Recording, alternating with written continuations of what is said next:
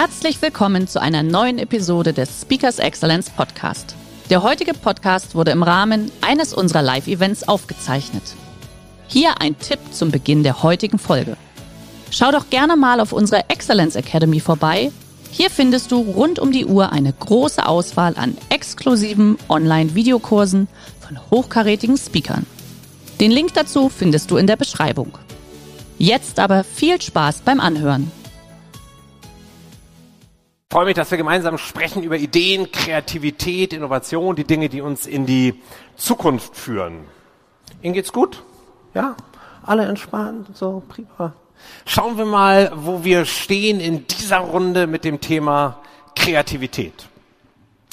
Wer von Ihnen hatte heute schon eine richtig gute Idee? Kurz Handzeichen, dass wir sehen in der. Okay, Gegenprobe wäre noch nicht.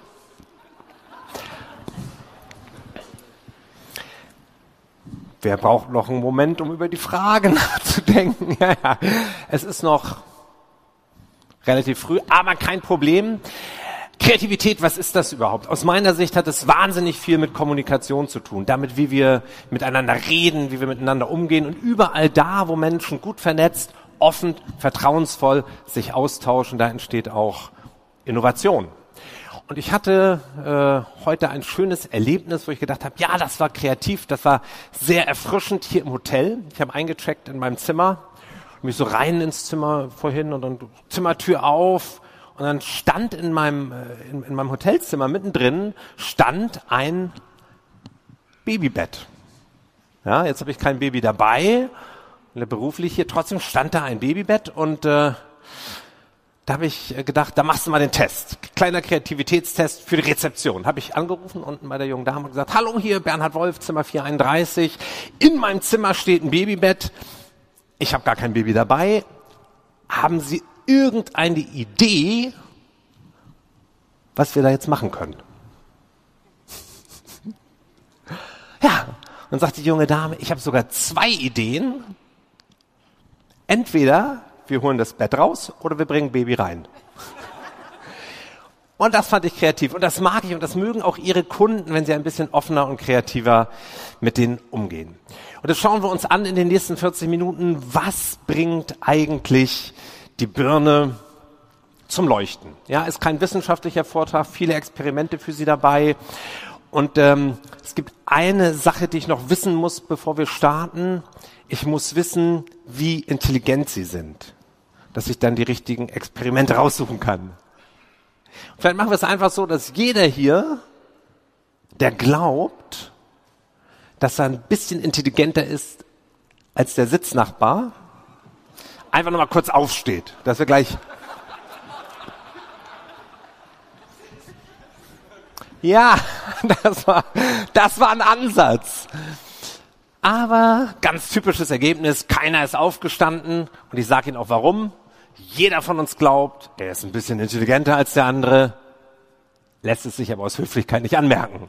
Ja? Gute Voraussetzung. Erstes Experiment für Sie. Steigen wir direkt ein. Haben Sie mal bitte alle eine gute Idee und zwar jetzt. Und da merken Sie schon, gute Ideen fallen nicht einfach so vom Himmel. Sie brauchen immer was für eine gute Idee. Und was brauchen Sie für eine gute Idee? Sie brauchen ein gutes Problem. Für eine gute Idee brauchen Sie ein gutes Problem, eine gute Herausforderung oder eine Chance in der Zukunft. Probleme, Chancen, das sind die beiden großen Felder, in denen Menschen kreativ denken. Probleme kommen aus der Vergangenheit, Chancen liegen in der Zukunft. Probleme tauchen immer dann auf, wenn irgendwas nicht so läuft wie geplant, weniger Kunden, weniger Umsatz, weniger als fünf Prozent, wenn Sie eine Partei sind. Chancen liegen in der Zukunft, da muss man sehr proaktiv hinterher sein. Und jetzt schätzen Sie mal ein, wie Sie in den letzten Arbeitstagen Ihre mentale Aufmerksamkeit verteilt haben. Probleme, Chancen im Verhältnis zueinander. Womit haben Sie sich im Tagesgeschäft mehr beschäftigt? Im Verhältnis zueinander. Probleme, Chancen, vielleicht ungefähr in diesem Verhältnis? Das ist der Durchschnitt. 70 zu 30. Zu 70 Prozent hängen die Menschen im Alltag in der Vergangenheit, beschäftigen sich Problemen aus der Vergangenheit.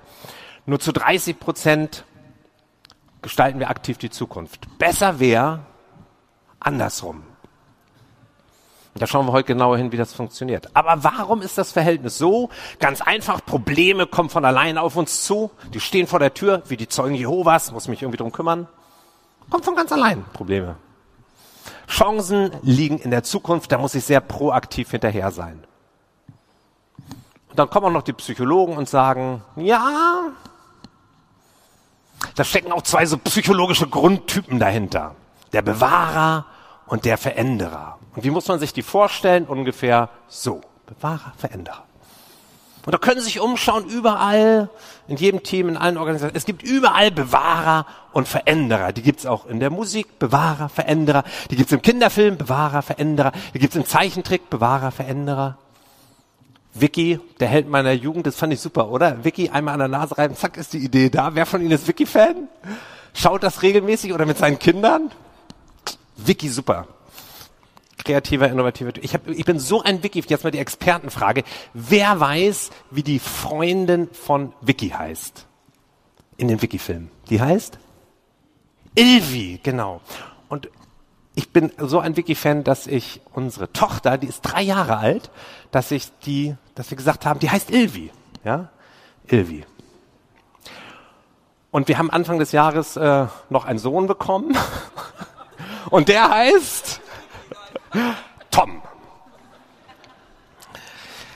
Namen zu finden für seine Kinder ist ein ganz eigener kreativer Prozess. Ne? Das weiß jeder, der das schon mal gemacht hat. Da sucht man auch viele Alternativen, hat Zettel und sowas. Das sieht aus wie eine Design Thinking Sitzung zu Hause, wenn Sie einen Namen suchen für Ihr Kind. Aber wie schaffen wir es, ein bisschen mehr zum Veränderer zu werden, ein bisschen mehr den Wiki in uns zu wecken?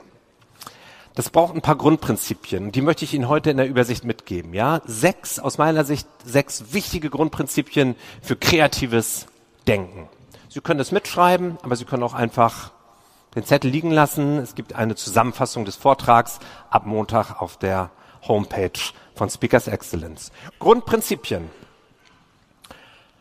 Sechs Grundprinzipien für Kreativität. Nummer eins, Autopilot aus. Und was heißt das Autopilot aus? Das ist das Wichtigste am Anfang. Es gibt ja wahnsinnig viele Dinge, die denken, tun, machen, entscheiden, beraten. Wir immer und immer wieder, so wie wir schon immer gemacht haben. Und zwar nur, weil wir schon immer so gemacht haben. Und es ist spannend zu sehen, wie brutal schnell das Gehirn bestimmte Muster und Gewohnheiten annimmt. Da möchte ich mit Ihnen ein Experiment machen, was Ihnen zeigt, wie brutal schnell Ihr Gehirn bestimmte Muster annimmt. Schauen Sie mal auf die Leinwand. Und jetzt brauche ich Sie gemeinsam im Chor. Rufen Sie mal bitte gemeinsam im Chor die Farben, die Sie auf der Leinwand sehen. Ja? Ich steige damit ein. Das ist die Farbe Braun. Ist die Farbe Gelb. Ist die Farbe Blau. Ist die Farbe, die Farbe wollte ich sie ein bisschen ins offene Messer denken lassen. Ja, aber sie haben gemerkt, sie legen brutal schnell eine Strategie fest. Sie wollen eigentlich immer weiter vorlesen und dann ist es manchmal schwer, sich auf die Veränderung einzustellen. Und das passiert im Alltag andauernd. Wir sind in diesem Autopiloten unterwegs. Kennen Sie auch aus dem aus dem äh, Arbeits- oder aus dem Tagesgeschäft, sie machen das Büro zu, fahren nach Hause, im Autopilot sind sie unterwegs, fahren automatisch nach Hause, kommen automatisch zu Hause an und können sich an nichts mehr erinnern, was unterwegs passiert ist. Ja? Und warum hat die Natur das so eingerichtet? Ist effizient, spart Energie. Sie können ja im Autopilot nach Hause fahren und gleichzeitig telefonieren, über die nächste Präsentation nachdenken, nächste Konzept planen und Sie kommen automatisch zu Hause an. Im Autopiloten kommen Sie automatisch zu Hause an, auch wenn Sie da gar nicht hin wollten. Und das ist das eigentliche Problem. Dieser Autopilot ist effizient, sowohl im Privatleben als auch im Tagesgeschäft, als auch und vor allen Dingen in automatisierten Prozessen im Unternehmen. Alles, was automatisch abläuft, ist effizient, aber nur solange sich das Ziel nicht ändert. Und das ist entscheidend. Wenn sich das Ziel ändert, wenn Sie neue Ziele haben, eine neue Strategie, wenn Sie neue Sachen angehen, in die Zukunft schauen, dann heißt es Autopilot aus, Gehirn wieder einschalten. Also als allererstes auftauchen. Und dann sind sie auch eigentlich ganz am Anfang dieses Innovationsprozesses. Ja, dann ist die Idee, etwas Neues, eine Veränderung herbeizuführen, ein neues Ziel zu erreichen. Und dann taucht diese Frage auf, ja, wie kommen wir denn überhaupt dahin? Und dann gehen sie in die kreative Phase in diesem Innovationsprozess, ins Ideen generieren. Und da ist wichtig, wir haben eben schon über Kommunikation gesprochen, offener, vertrauensvoller Austausch und bitte nicht bewerten, wenn Sie auf Ideensuche sind. Das ist so eine Grundregel, ich wette, Sie kennen das alle als Grundregel für Brainstormings, nicht bewerten. Und was erlebe ich immer wieder in Brainstormings? Geht die Tür auf, dann kommt der, der Projektleiter rein oder Abteilungsleiter, Chef kommt rein und sagt, Kollegen, äh, wir machen Brainstorming, wir haben wenig Zeit, halbe Stunde, jeder eine Idee, aber nur die, die wirklich funktionieren. Dann wissen Sie schon, so funktioniert's nicht.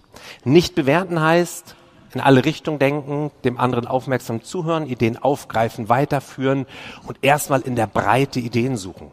Und ich zeige Ihnen ein Beispiel. Ein Beispiel aus einem Brainstorming, das wir in Potsdam gemacht haben mit ein paar Studenten am HPI zum Thema Fluglärm. Eine Herausforderung im Südosten von Berlin. Inzwischen wissen wir ja gar nicht mehr, ob wir diese Herausforderung jemals wirklich haben werden. Aber das ist eine andere Frage. Also, was kann man Kreatives tun gegen Fluglärm? So war die Frage an die, an die Studenten. Und dann haben wir die in kleinen Gruppen in so eine Kreativsession gesteckt und das ist ein guter Tipp für Sie, wenn Sie im Team Kreativrunden, Brainstormings machen, machen Sie Gruppen so fünf Leute an einem Stehtisch für 20 Minuten. Das ist ein gutes Rezept. Fünf Leute, ein Stehtisch, 20 Minuten zu einer konkreten Aufgabe. Was kann ich Kreatives tun gegen Fluglärm?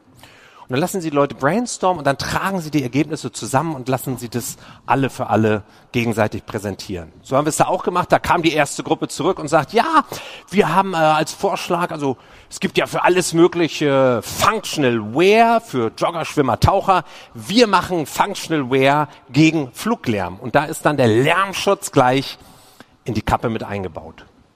Und dann haben die so ein ganzes Label entwickelt, Silent Heaven. Ja? War die erste. Dann kommt die zweite Gruppe und sagt, ja, wir gehen das Ganze so ein bisschen verursacherorientiert an. Wir sorgen dafür, also wir, wir, wir bauen den Leuten so Lärmometer in den Vorgarten und dann messen wir die Dezibelzahl der verursachenden Airline und dann rechnen wir das um in Freimeilen, um die Leute zu entschädigen. Auch ein schönes Konzept. Dann kommt die dritte Gruppe und sagt, wir machen aus dem Problem die Lösung. Wir sorgen dafür, dass Triebwerke klingen wie Vogelgezwitscher. Auch eine schöne Idee. Dann kommt die vierte Gruppe, fünfte Gruppe und dann hatten wir die Bühne voll voller Ideen. So, jetzt schaue ich in ihre Gesichter und dann gibt's, wenn man diese Ideen anschaut, so einen Reflex in so Brainstorming. Man hat so das Gefühl, so ein Unsinn. Ja, lustig, aber so ein Unsinn. Und das ist gefährlich, weil in den quergedachten Ideen, in diesem Unsinn häufig ein starkes Konzept steckt, mit dem sie weiterarbeiten können. Und das müssen Sie sich anschauen. Schauen Sie den in Anführungsstrichen Unsinn an und schauen Sie, was steckt drin, um das weiterzudenken, weiterzuspinnen. Dieses Beispiel im Jahr 2012 ging der Innovationspreis der deutschen Wirtschaft an einen Triebwerkhersteller. Ja, also manchmal steckt im Unsinn am Ende doch Sinn und Potenzial für eine Innovation. Also nicht bewerten. Und was auch wichtig ist, in diesem Prozess Menge produzieren passiert ganz häufig in Brainstormings oder überhaupt in Innovationsprozessen, dass man sich sehr schnell auf eine Lösung festlegt, weil man so das Gefühl hat, ah, das hilft irgendwie, damit kommen wir schon irgendwie zum Ziel, statt erstmal in der Breite weiterzusuchen. Und es ist ganz klar, je mehr Ideen, je mehr Alternativen sie produzieren in der, in der Ideefindungsphase, umso eher haben sie am Ende wirklich eine Perle dabei. Menge produzieren. Und das funktioniert in Unternehmen, in dem Vernetzung hergestellt wird, in dem Menschen über die Abteilungs-, Bereichs-, Unternehmensgrenze hinaus sich vernetzen und Ideen und Erfahrungen offen austauschen. Dann finden Sie auch eine Menge Ideen, viel mehr als im stillen Kämmerlein. Menge produzieren können Sie auch im Internet. Crowd Creation, Crowdsourcing sind die Stichworte dazu. Es gibt viele Plattformen, da können Sie Briefings einstellen um viele Ideen zu bekommen. Das ist nur ein Beispiel. Gibt eine Plattform, die heißt 99 Designs. Wenn Sie eine Illustration, Logo, irgendwas Gestalterisches suchen, stellen Sie da Ihr Briefing ein und dann ist ein Netzwerk von tausenden Designern auf der ganzen Welt integriert, eine Lösung für Sie zu finden. Und ich habe das probiert für mein aktuelles Buch. Da habe ich mir überlegt, ich probiere es einfach mal aus. Also ich gehe nicht zu einem Illustrator und nicht zu einem Hirn und sage dem, mach mir mal Illustrationen. Ich stelle das ein in so eine Plattform und schau mal, was passiert, wenn ich wirklich ein ganzes Netzwerk kreativer Köpfe anzapfe. Und das war spannend zu sehen, welche Vielfalt an Ideen zustande kommt. Der heutige Vortrag hat dir gefallen? Dann schau dich doch gerne auf unserem Kanal um oder sei live bei einem Forum dabei. Weitere Informationen findest du in der Beschreibung. Bis zum nächsten Mal.